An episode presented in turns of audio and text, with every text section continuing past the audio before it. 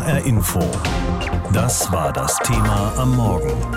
Mit Schulden gegen die Krise. Wie rechtmäßig ist Hessens Sondervermögen?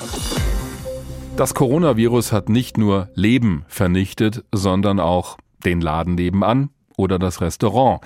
Natürlich war das nicht das Virus selbst, sondern es waren die Beschränkungen in unserem Alltag, die dazu geführt haben, manche haben das wirtschaftlich nicht überlebt. Und wahrscheinlich hätten uns die Folgen dieser Pandemie noch viel schlimmer erwischt, wäre der Staat nicht eingesprungen mit seinen Hilfsprogrammen.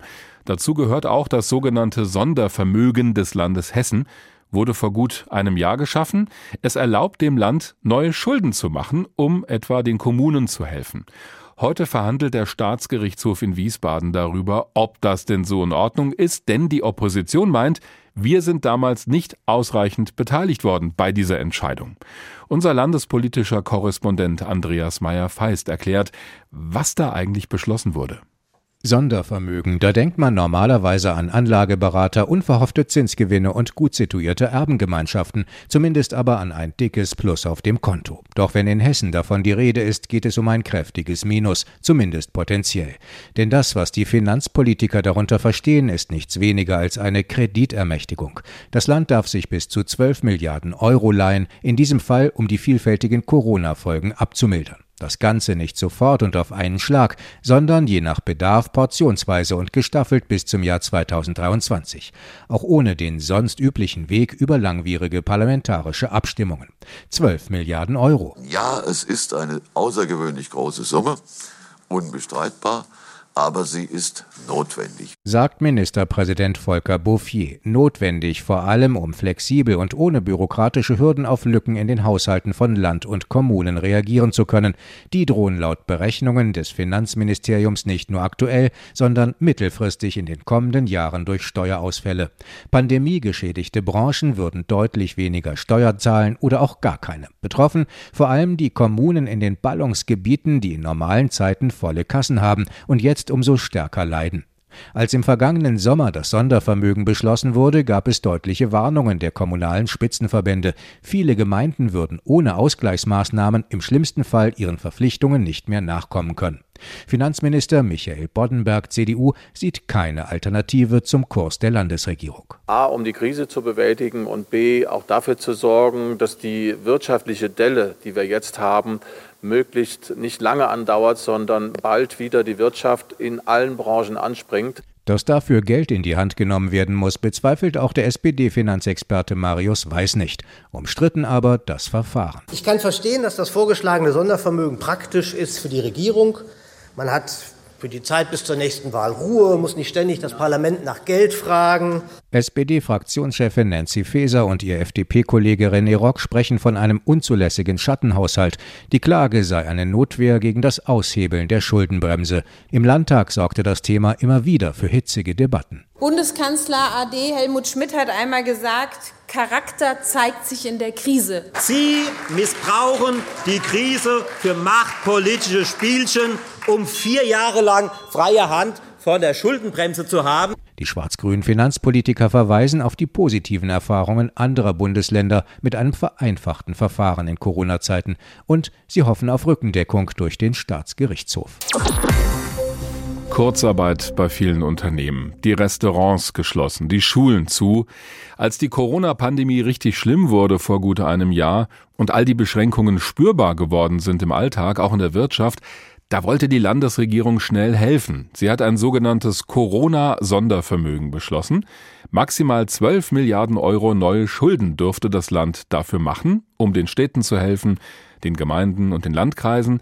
Allerdings wurde der Landtag dabei nicht mit einbezogen in Wiesbaden, zumindest nicht so wie bei einem normalen Haushalt.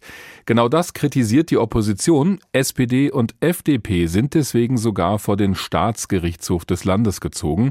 Dort wird heute über dieses Corona-Sondervermögen verhandelt. Darüber habe ich mit Hessens Finanzminister Michael Boddenberg von der CDU gesprochen. Herr Minister, Vermögen klingt ja nach Geld, nach Guthaben. Im Grunde haben Sie aber einfach neue Schulden aufgenommen. Warum haben Sie das dann nicht so genannt, also Sonderschulden zum Beispiel? Ja, zunächst mal geht es ja darum, deutlich zu machen, dass wir einen solchen Betrag äh, als Höchstgrenze für die äh, ja, Schäden, die äh, Covid-19-Pandemie verursacht hat, tatsächlich zur Verfügung zu haben. Ich sage heute schon mal voraus, dass es zu dieser Summe nicht kommen wird. Hm. Wir haben gesagt, wir wollen einen Sonderhaushalt, ein Sondervermögen, so heißt das dann am Ende auch im Terminus technicus, wenn Sie so wollen, einrichten, damit Transparenz besteht, damit wir einen Kernhaushalt haben. Das ist der, den wir immer haben. Zusätzlich aber deutlich sagen, sagen, was braucht für diese Krise oder was braucht der Staat für diese Krise? Zum einen zur Kompensation der Ausfälle an Steuern, zum anderen aber auch um viele Dinge möglich zu machen, äh, die notwendig sind äh, in der Krise, in der Bekämpfung dieser Covid-19-Pandemie. Sie haben gerade das Stichwort Haushalt schon genannt und im Grunde ist dieses Sondervermögen ja nichts anderes als ein zusätzlicher Haushalt. Warum haben Sie das dann nicht damals auf dem regulären Weg durch den Landtag gebracht? Ich meine, das hätte dem Ganzen noch eine größere Legitimation verschafft und vor allen Dingen hätten Sie sich weniger angreifbar gemacht. Ja, zunächst mal will ich aus Ihrer Anmoderation nochmal festhalten, wir haben sehr wohl mit den anderen Fraktionen, mit der SPD und FDP-Fraktion gesprochen. Wir hatten sechs Runden, um zu einer möglicherweise gemeinsamen Lösung zu kommen. Das war am Ende nicht möglich weil wir zwar inhaltlich durchaus an vielen Stellen beieinander waren, was die Erfordernisse der Pandemie anbelangt, aber in der Frage, wie organisieren wir das, sehr unterschiedliche Auffassungen waren. Ja, das wir darf waren, die Opposition. Ja, auch. das ist das gute Recht der Opposition und es ist auch das gute Recht zu klagen, aber ich bin sehr selbstbewusst, dass der Staatsgerichtshof die Beweggründe, die wir damals hatten, um ein solches Sondervermögen einzurichten, durchaus wird nachvollziehen können. Die Beweggründe waren, wir sind damit sehr viel flexibler, sehr viel schneller in der Lage, kurzfristig auch notwendige Maßnahmen zu ergreifen. Ich könnte jetzt mal als Stichwort Impfzentren äh, nennen, äh, wo es äh, erforderlich war, dass wir in wenigen Tagen, wenn Sie so wollen, in der Lage sein mussten, die entsprechenden finanziellen Mittel bereitzustellen. Es gibt viele weitere Beispiele, wo Schnelligkeit geboten war. Zum Zweiten, und das ist mir wichtig, haben wir von ersten Tag an gesagt, wir brauchen ein deutliches Signal an die Gesellschaft, an die Wirtschaft, an die Arbeitnehmerinnen und Arbeitnehmer, dass der Staat handlungsfähig ist und das nicht nur bis zum 31.12. 12.2020, sondern darüber hinaus, weil die Pandemie halt auch länger dauert. Und das war der Streit, den wir geführt haben. Die Alternative der Opposition, letzter Satz wäre gewesen, wir machen regelmäßig alle zwei, drei Monate einen Nachtragshaushalt. Das würde heißen oder hätte bedeutet, wir gehen in ein ganz normales äh, Lesungsverfahren, wie es bei Haushaltsgesetzen üblich ist, hätte in einigen Fällen bedeutet, dass wir sehr viel länger und sehr viel später hätten reagieren können, also Sie als, einfach äh, schnell es, als wir es so erreicht haben. Hm. Und am Ende des Tages, ja, kann man diesen Streit führen, diesen juristischen Streit führen, aber ich glaube, die Menschen erwarten von uns, dass wir das Problem und die Probleme lösen, ja, und juristische Auseinandersetzungen zwar stattfinden, aber ich glaube, für die Menschen sind die nicht ganz oben in der Prioritätenliste. Aus diesem Sondervermögen sind ja auch schon Dinge bezahlt worden. Zum Beispiel Radwege auf Hessens Straßen, Solaranlagen auf Dächern von Universitäten. Das mögen alles sinnvolle Investitionen sein, aber die haben ja nichts mit Corona zu tun. Ja, das behauptet die Opposition. Das ist das, äh, was wir regelmäßig im Haushaltsausschuss diskutieren. Hm. Äh, ich bin dort völlig anderer Auffassung bei all diesen Punkten, wo es nämlich darum geht, auch konjunkturbelebende äh, Stimulation zu haben. Wir haben dramatisch schlechte Prognosen gehabt und haben sie teilweise heute noch, was die wirtschaftliche Entwicklung anbelangt. Das wird hin und wieder vergessen. Aber dafür also, ist dieser Sonderhaushalt doch nicht da, das Sondervermögen. Doch, das soll in der Krise helfen. Doch, Herr Wagner, dieser Sonderhaushalt ist dafür da, dass wir zum einen Hygienemaßnahmen, äh, Krankenhäuser, Krankenhäuser ertüchtigen und vieles andere mehr, was unmittelbar mit dem Virus und der Bekämpfung des Virus zu tun hat. Aber dieses Sondervermögen ist auch da, um die Folgen, auch die wirtschaftlichen Folgen dieses Virus einigermaßen aufzufangen. Hm. Und wenn Sie im Mai 2020 bei den Prognosen, das war so zu Beginn in dem ersten Quartal der Krise, ein Wirtschaftswachstum prognostiziert bekommen von minus 6,5 Prozent, können Sie als Regierung nicht einfach zuschauen und es geschehen lassen, sondern Sie müssen aktiv gegensteuern. Und das haben wir gemacht, auch mit investiven Maßnahmen. Sie haben eben welche genannt. Ich könnte viele weitere nennen. Fahrradunterstände wurden ja, da auch noch genannt. Ja, man, man kann die Dinge rausziehen, die am Ende eine Million oder zwei bedeuten. Man könnte aber auch über 200 Millionen für die Nassauische Heimstätte, um ein Beispiel zu nennen, wo es um Wohnungsbau, um Ertüchtigung dort geht. Und das war doch die Devise nicht nur in Hessen, sondern auch im Bund, übrigens parteiübergreifend. Hm. Wenn wir was machen, wenn wir Konjunktur beleben wollen, Baumaßnahmen, die Bauwirtschaft und alles, was dranhängt als eine Branche, dann macht es doch Sinn, dass wir in Zukunft investieren. Und das wiederum heißt tatsächlich, ja, es gab mehr Mobilität in Richtung Schulen per Fahrrad. Ja, und es gibt eine Reihe von energetischen und klimafreundlichen Maßnahmen, die wir mit den Zielen der Konjunkturbelebung verbunden haben. Das hat der Bund so gemacht, das machen alle Länder so. Merkwürdigerweise wird es in Hessen von der Opposition kritisiert, obwohl in Rheinland-Pfalz eins zu eins gleiche Maßnahmen stattfinden, übrigens der gleiche Streit geführt wird, übrigens auch ein Verfassungsstreit geführt wird, nur andersherum wie in Hessen. Mhm. Also wie gesagt, ich bin optimistisch und ich sage, uns ging es und geht es weiter darum, diese Krise zu bekämpfen und den Menschen zu helfen, die ihren Job verloren haben, die Sorgen um ihre Existenz haben, den Unternehmen zu helfen, den Vereinen, dem Ehrenamt äh, zur Seite zu stehen. Sie haben ja auch viele Argumente wert, genannt. diesen Streit zu führen. Sie haben auch viele Argumente genannt und Sie sehen diese Entscheidung, das haben Sie ja mehrfach gesagt, mit einer gewissen Gelassenheit Wahrheit entgegen. Aber es kann ja sein, dass der Staatsgerichtshof das trotzdem anders sieht und Ihnen dann nicht folgt in der Argumentation. Was passiert dann eigentlich, wenn das Gericht sagt, nein, dieses Sondervermögen war so nicht in Ordnung? Müssten dann die Kommunen und diejenigen, die das Geld bekommen haben, das dann wieder zurückzahlen? Nein, ganz sicher nicht. Und mhm. äh, ich sage auch nochmal, Gelassenheit ist richtig, aber ich habe auch Respekt vor dem ähm, Verfassungsgericht hier in Hessen. Das ist selbstverständlich. Und insofern sage ich, ich bin trotzdem zuversichtlich. Wir werden mündliche Verhandlungen haben. Und wir werden beispielsweise, Sie haben die Kommunen genannt, darüber reden, dass wir über drei Milliarden äh, Euro in die Hand genommen haben, aus diesem Sondervermögen weitestgehend, um die Kommunen zu stützen, damit die Bürgermeister und die Gemeindevertretungen weiter planen können. Das ist auch der Streit, der ja auch geführt wird. Muss müsste man das über drei oder vier Jahre anlegen? Ich sage ja, wir brauchen Planungssicherheit und wir brauchen ehrenamtliche Gemeinde- und Kommunalpolitiker, die sich auf etwas verlassen können, nicht nur für ein Jahr, sondern für den gesamten Krisenzeitraum. All das wird vor Gericht, glaube ich, äh, eine Rolle spielen und das macht mich zuversichtlich, dass wir auch gute, wirklich gute Argumente haben. Die Einschätzung von Hessens Finanzminister Michael Boddenberg von der CDU. Er sagt, dieses sogenannte Corona-Sondervermögen der Landesregierung ist rechtens Übrigens, die Opposition sieht das anders und ist deswegen vor den hessischen Staatsgerichtshof in Wiesbaden gezogen. Dort wird heute die erste mündliche Verhandlung in der Sache stattfinden.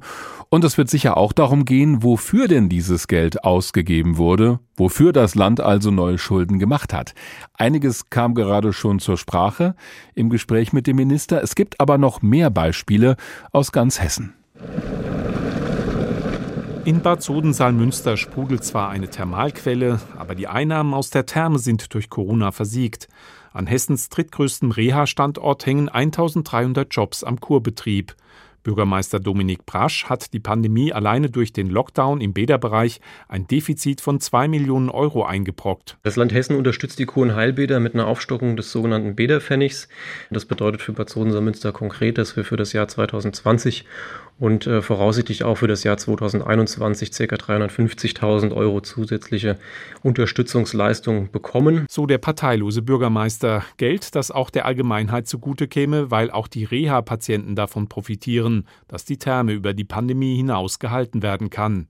Der dickste Batzen im Sondervermögen sind Gelder für Kommunen, vor allem Ausfälle aus der Gewerbesteuer. Doch wer die Listen mit den Einzelposten des Sondervermögens durchgeht, stößt auch auf Überraschendes, das mit der Pandemie auf den ersten Blick nichts zu tun hat.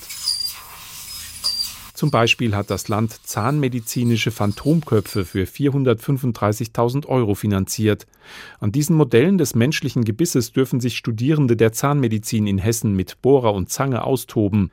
Denn in der Pandemie wollte niemand mehr freiwillig als Testpatient in die Unikliniken kommen. Ohne Praxis aber keine Zahnärzte. Also auch hier eine direkte Folge der Pandemie.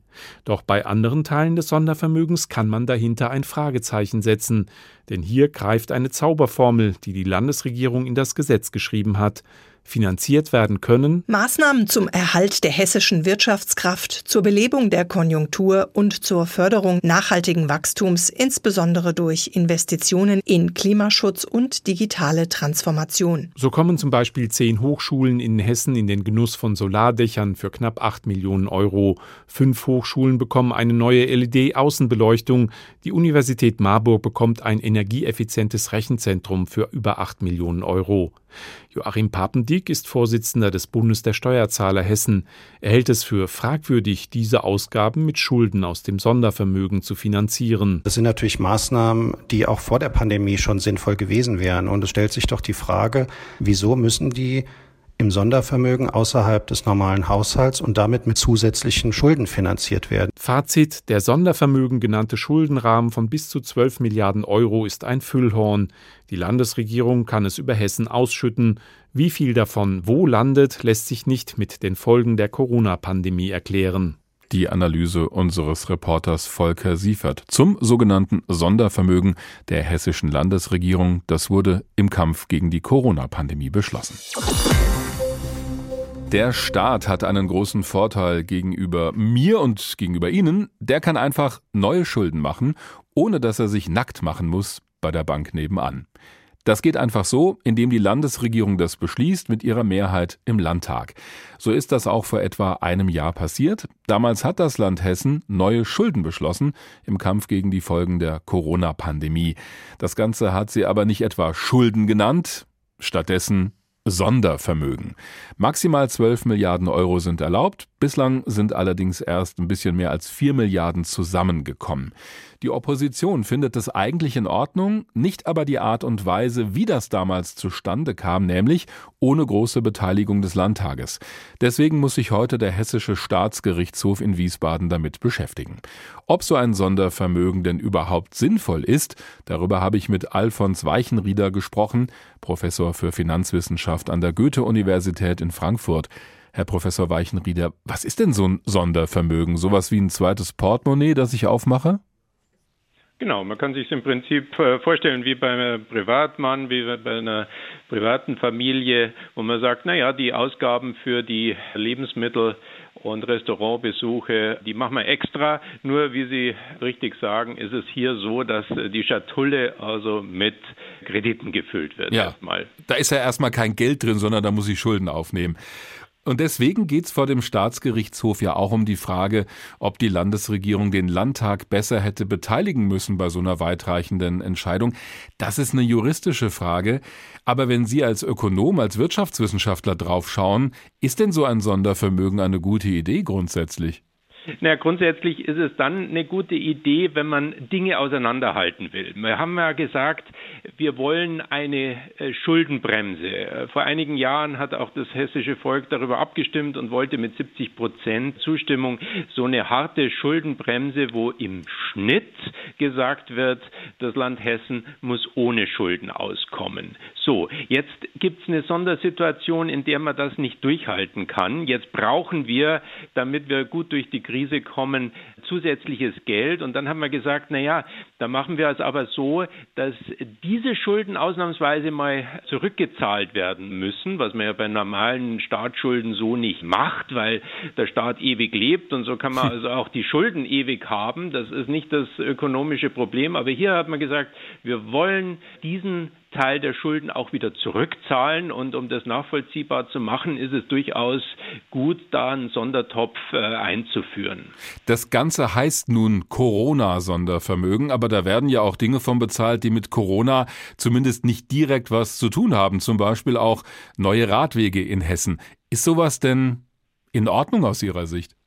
Ja, also da schlupft äh, teilweise etwas mit durch, was man also äh, schon aus, ja, mit einer politischen Prägung vielleicht versehen hat. Und insofern haben Sie recht, dass hier politische Präferenzen auch äh, durchscheinen. Man kann äh, sicher sagen, oder man könnte sagen, wenn wir die Wirtschaft ankurbeln wollen, dann sollen wir das erstmal neutral machen und dann Umweltprobleme, da gibt es möglicherweise noch andere und noch bessere Instrumente, um das in den Griff zu kriegen. Aber der Minister hat bei uns hier in H-Info gesagt, naja, wir wollen ja die Wirtschaft ankurbeln, weil die unter Corona leidet und da müssen wir eben auch solche indirekten Dinge machen und nicht nur Krankenhäuser besser ausstatten oder Impfzentren aufbauen.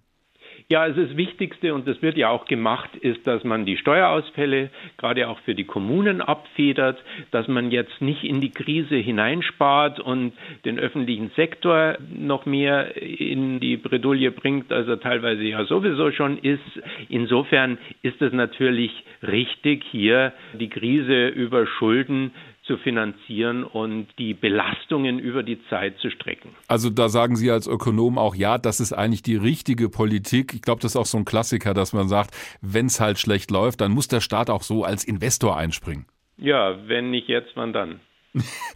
Trotzdem heißt das, dass wir, das Land Hessen, neue Schulden aufnehmen. Was glauben Sie denn, wenn wir jetzt über bislang 4,2 Milliarden Euro zusätzlicher Schulden reden? Wie lange werden wir Hessinnen und Hessen das abbezahlen? Ja, es kommt darauf an, wie dieser Topf dann wirklich ausgenutzt wird. Insgesamt gibt es ja eine Gesamtsumme von bis zu 12 Milliarden. Und das würde dann schon heißen, dass in den nächsten 30 Jahren dann ein Prozent der Ausgaben entweder gespart werden muss oder die Einnahmen um dieses eine Prozent erhöht werden muss, um zurechtzukommen. Moment, heißt das, wir äh, würden das 30 Jahre lang abbezahlen in Ihrer Rechnung? Naja, das ist nicht meine Rechnung, sondern das ist also, so ist es angelegt. Mhm. Aber das ist auch nichts Ungewöhnliches. Also der Bund, also äh, die Bundesebene, die will ihren Schuldenberg abtragen über 20 Jahre.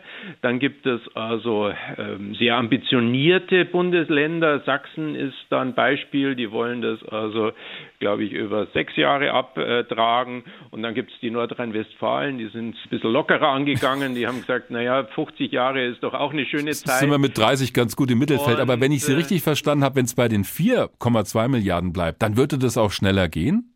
Ja, kann man natürlich immer eine Planänderung machen. Erstmal würde man dann aber nach den derzeitigen Plänen tatsächlich auch dann die 30 Jahre ausschöpfen. HR Info. Das Thema. Wer es hört, hat mehr zu sagen.